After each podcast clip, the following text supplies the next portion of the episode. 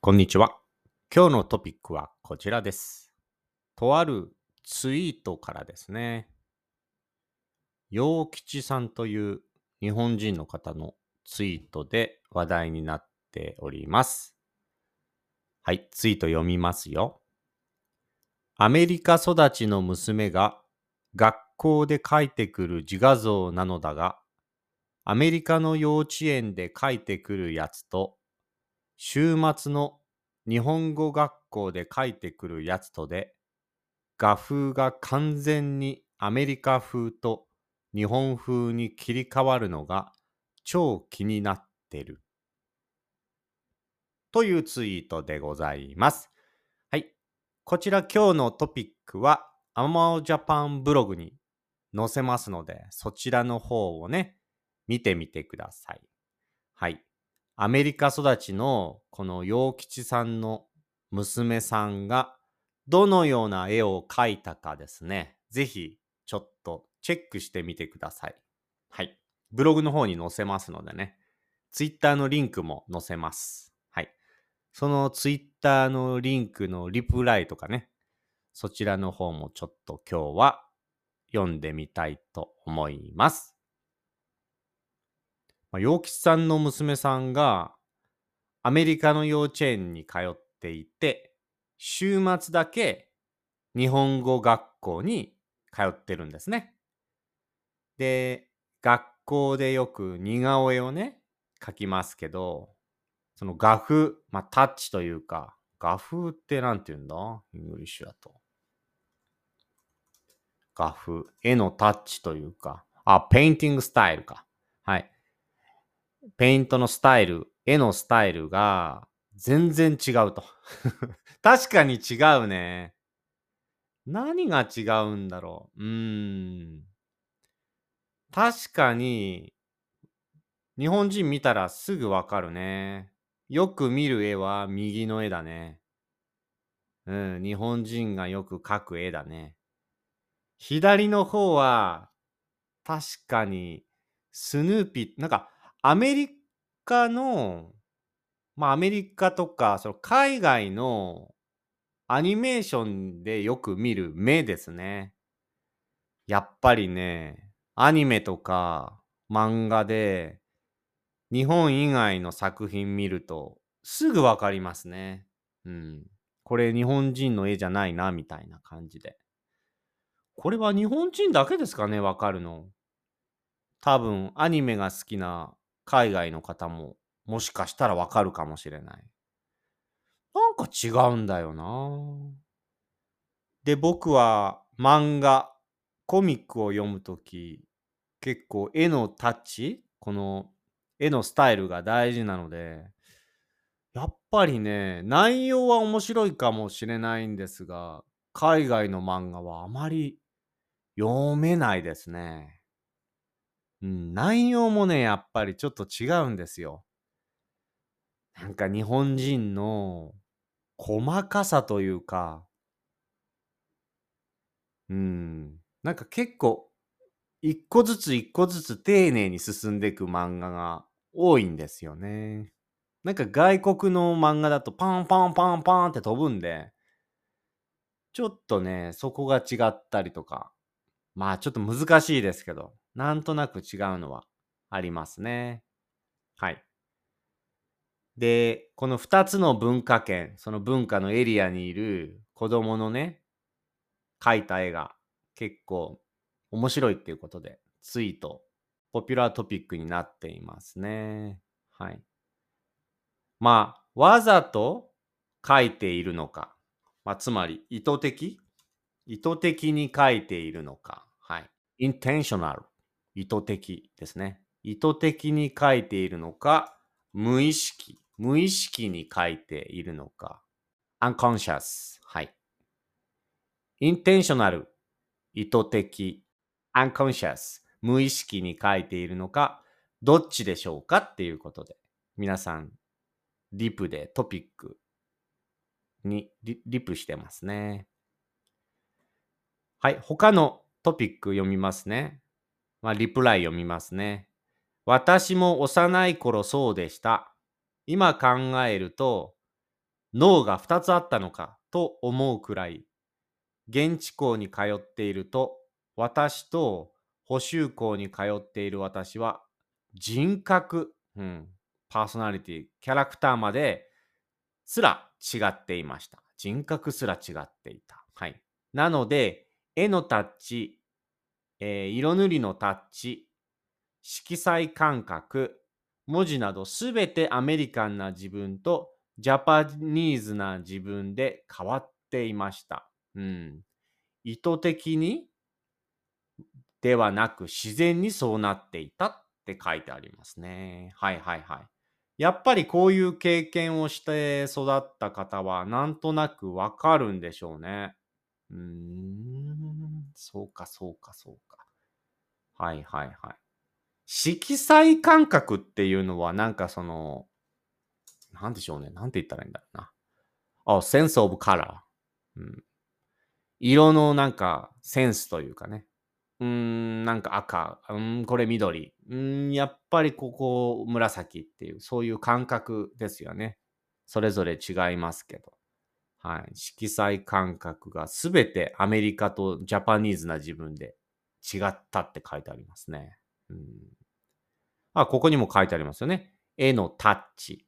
色塗りのタッチ。タッチっていう感じでよく使えますね。うん、スタイルみたいな感じですかね。はい。他にも、意外と幼い頃から空気を読むというか、ここではこうあるべき。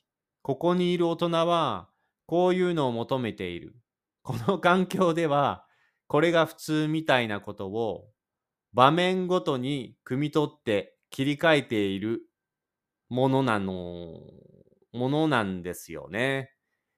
意識的意識的か無意識かは人によると思いますが。うん、うん、うん、これはね、あるね。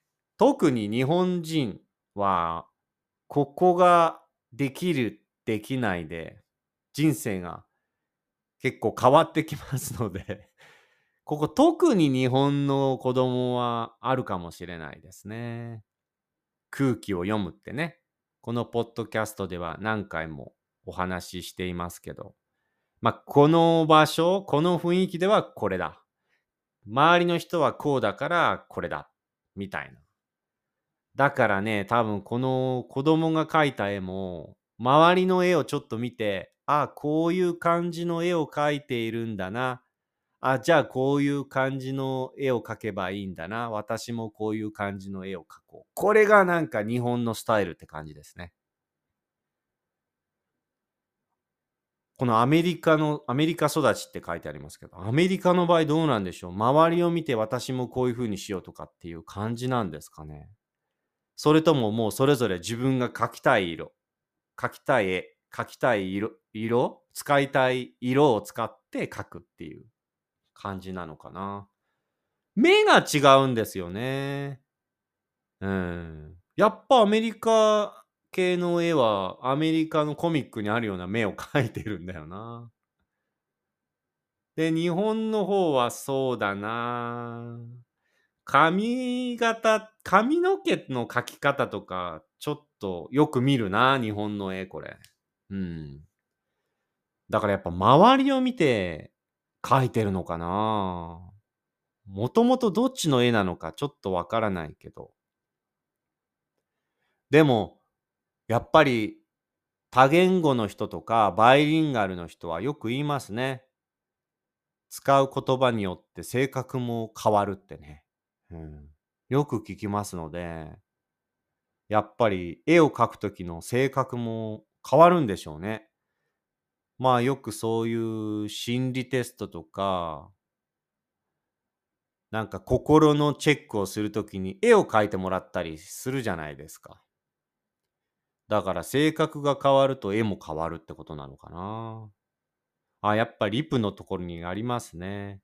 言語が変わると人格が変わるを言い換えると世界の受け取りが変わるので、えー、表でも変わる。うんうん。受け取り方が変わるから、表に出るものも変わるってことですかね。はあ。すごいね。ああ、やっぱり知人のイギリスのハーフの画家は、イギリスには、イギリス人には、日本的な淡い色使いの中に、イギリス人のブラブラブラがあると言われた。日本人にはイギリス人の色彩感覚に日本人の細かさ、繊細さがある絵と言われた。日韓米、日本、韓国、アメリカミックスの私には理解できませんでしたって書いてありますね。はあ。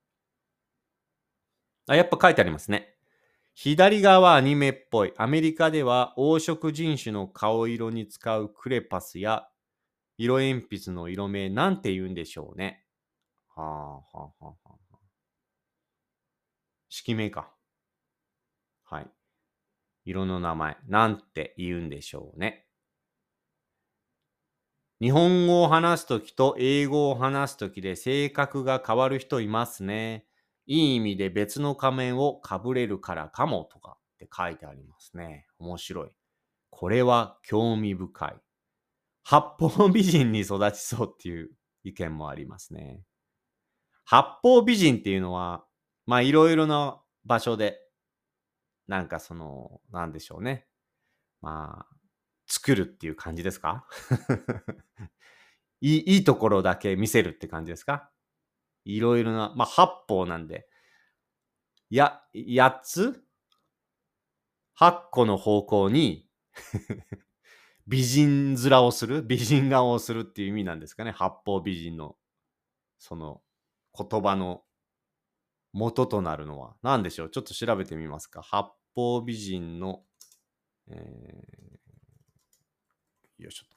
語源ですね。はい、見てみます。語源。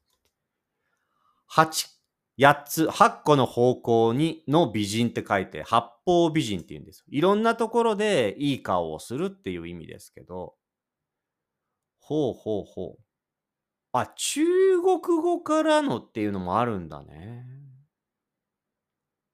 はあ、中国語でもあるんだね。そのまま使われるようになった。あらゆる方面から、つまり8つぐらいの方面ってことですね。あらゆる方面から称賛されるような巧みな態度。まあ、褒められるような、なんかうまい、上手な態度や行動を指すということですね。うん。あと、日本の伝統芸能な、トラディショナルな能楽から来てるっていう説もありますね。能の中に八方という人物が存在する。八方は多くの方面に通じた人物、多彩な技能ですね、を持っている人物。そのスキル、能力に惹かれて、人々が八方美人という言葉を使うようになったという説があるということですね。一つの正解でなく複数の説があるって書いてあるね。答えはわかんないんだね。でも中国語であるっていうのは結構強いかもしれないですね。うん、うん、うん、うん。はい。これよく使いますよ。はい。まあ、陰口というか その人のいないところで、あの人八方美人だよねって使いますね。はい。女性によく使うかな。うん。に、男だと外面がいいからっていうかな。外面。外面がいいっていうね。面っていうのはフェイスですね。はい。そう。外面がいいっていう。外の顔だけいいみたいなね。はい。外面がいいっていう感じで言います。内面と外面。内面は private self。外面は public self。内面、外面、内面、外面。まあちょっと話がそれましたが、八方美人とか外面がいいっていうのはよく使いますね。まあこれ、アメリカと日本の絵で結構違うんで、よかったら皆さん、えー、ブログの方に載せますので、絵を見てみてください。まあこのように、日本語以外にもお話しされる方、どうですか？日本語を話すときと母国語を話すときで性格とか描く絵とかなんか違いますかね？はい。まあ、か自分の国にいる時と日本にいる時で洋服とかも変えたりするんですかねあと化粧も変わったりするんですかね性格が変わるってことは、まあ食べ物は変えるんでしょうけど、なんか食べ物の好みとかも変わるのかなまあそれちょっと気になりますね。性格が変わると好みも変わる。いろいろなものが変わる。何が変わるんでしょうね。これいろいろ多言語の方にちょっと聞いてみたいと思いますね。またそういったトピックも取り上げていきますので、よかったらまた聞いてみてください。ということで今日はこんな感じですかね。はい。今日のトピックは、えー、陽吉さんという方が書いた、はい。ツイッターですね。アメリカ育ちの、えー、娘さんが、えー、描いている絵、アメリカンの絵とジャパニーズの絵でちょっと違うっていう感じの面白いトピックでしたね。はい。この記事はアマオジャパンのブログにも載せますので、よかったらそちらの方も見てみてください。ということでございまして、本日も聞いていただきありがとうございました。はい。あ、お知らせ1点ですが、えー、最近ですね、まあ、日本語を話す方、えー、日本語を勉強している方とのトークの方1本アップしましたけど、これちょっとね、続けていきたいので、えー、ぜひやってみたいよという方、オンラインでも大丈夫ですのでね、えー、日本語で私とトークをして、えー、ポッドキャストやってみたいよという方、ぜひゲストで参加してみてください。もちろん日本人の方でも大丈夫ですので、このトークに参加してみたいと興味がある方はぜひ私の方にメッセージをください。ということでございまして本日も聞いていただきありがとうございました。あ、YouTube の方もやってますので、よかったらそちらもチェックしてください。それではまたねじゃあね皆さんこんにちは。アマオジャパンのアマオです。このポッドキャスト番組は、日本に興味がある方や、日本語を勉強している方へ向けて、日本のニュースやトレンド、話題になった SNS や記事などを皆さんにご紹介していくポッドキャスト番組です。できるだけ優しい日本語で皆さんにご紹介していきますが、ちょっと難しかったり聞き取りにくかった時は、ポッドキャストを何回か聞きながら、リスニング練習に使っていただけると嬉しいです。もちろん何かをしながら気軽に聞いていただければと思っております。ニュースの内容については、私のアマオジャパンというブログでですね、ご紹介したトピックやニュースについてのリンクなどを載せておりますので、そちらからチェックしてみてください。